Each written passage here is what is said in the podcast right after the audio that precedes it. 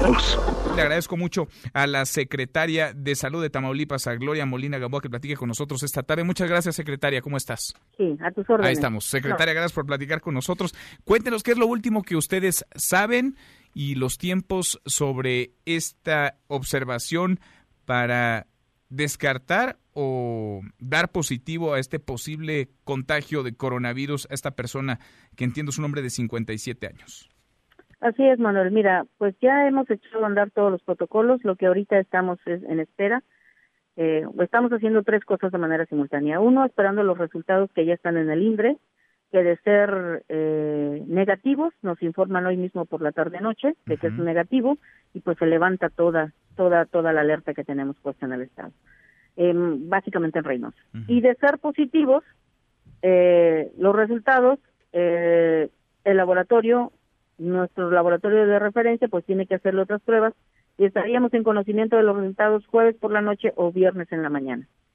Simultáneamente estamos haciendo dos cosas. Una, la vigilancia estrecha del paciente que está aislado en su casa, él vive solo, ya tiene tratamiento eh, antiviral para eh, infecciones respiratorias virales, su estado de salud es bueno, no tiene fiebre, no tiene malestar general, no tiene ninguna complicación, presenta escurrimiento nasal y tos seca.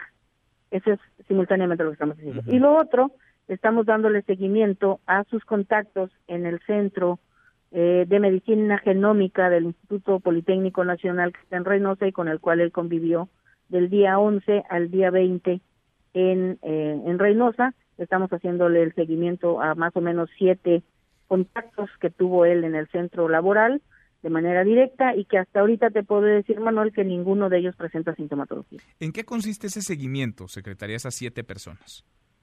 Bueno, primero pues hacerles todo un, todo una revisión, una historia clínica y sobre todo ver si tienen algún síntoma que eh, lo relacione con eh, la enfermedad que presenta el primer caso. Eh, se están esperando, nos decía, estoy platicando con la secretaria de Salud de Tamaulipas, con Gloria Molina Gamboa. Las pruebas, estas pruebas se realizan en nuestro país, el laboratorio está en México, se mandaron al extranjero. ¿Cómo está funcionando? No, no, las pruebas las realiza el INDRE, nuestro laboratorio de referencia, y pues con la capacidad de hacer el diagnóstico a la brevedad. Hoy por la tarde-noche se podría descartar, pero si da positivo, ¿qué pasaría? ¿Cuál es el protocolo, secretaria? Eh, primero, pues seguir en cuarentena o en, o en resguardo, en aislamiento al paciente hasta que eh, dé ceros de síntomas o se cure. Tú sabes, mira, eh, lo más eh, práctico para la gente es relacionarlo con algo que ya conoce.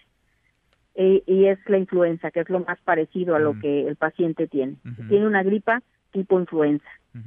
La influenza se cura aproximadamente en 7 a 10 días de un caso que no se complica, por supuesto, que es como la referencia a este paciente. Si es positivo, vamos a seguirlo hasta los 10 días o hasta la curación total del paciente para darlo de alta. Y seguiremos y tendremos en eh, aislamiento a sus contactos para eh, vigilarlos que presenten o no algún síntoma relacionado con la enfermedad.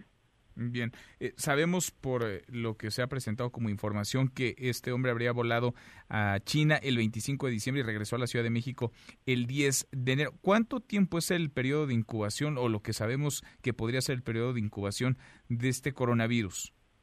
Aproximadamente siete días. Siete días siete días. Bien, secretaria, pues vamos platicando en el, en el camino. ¿Alguna recomendación, alguna medida que tendría que tomarse extra adicional a quienes hayan estado, no sé, en contacto con el aeropuerto en esos días, el aeropuerto internacional de la Ciudad de México el 10 de enero, a quienes volaron a China en esas fechas? ¿Alguna recomendación? Sí, claro, por supuesto. Eh, pues tengo dos recomendaciones. Una para todas esas personas que estuvieron en contacto, ya sea con gente que viajó a China o que personalmente hayan viajado a China del 31 de diciembre a la fecha, pues es que ante cualquier síntoma acudan a un centro de salud, refieran ese contacto para que podamos estar en posibilidades de contener eh, los contagios a más a más personas. Esa es la primera. La segunda es pues a los medios de comunicación eh, que, que mantengamos una actitud responsable ante la información, como en tu caso, Manuel, para no generar una alerta innecesaria en la población. Sin duda. Vamos, vamos pues platicando con los expertos, con quienes tienen información de primera mano y con la información confirmada. Secretaria, gracias por estos minutos. Manuel, estoy a tus órdenes. Buenas gracias, tardes. Muchas gracias, muy buenas tardes. Mesa para todos.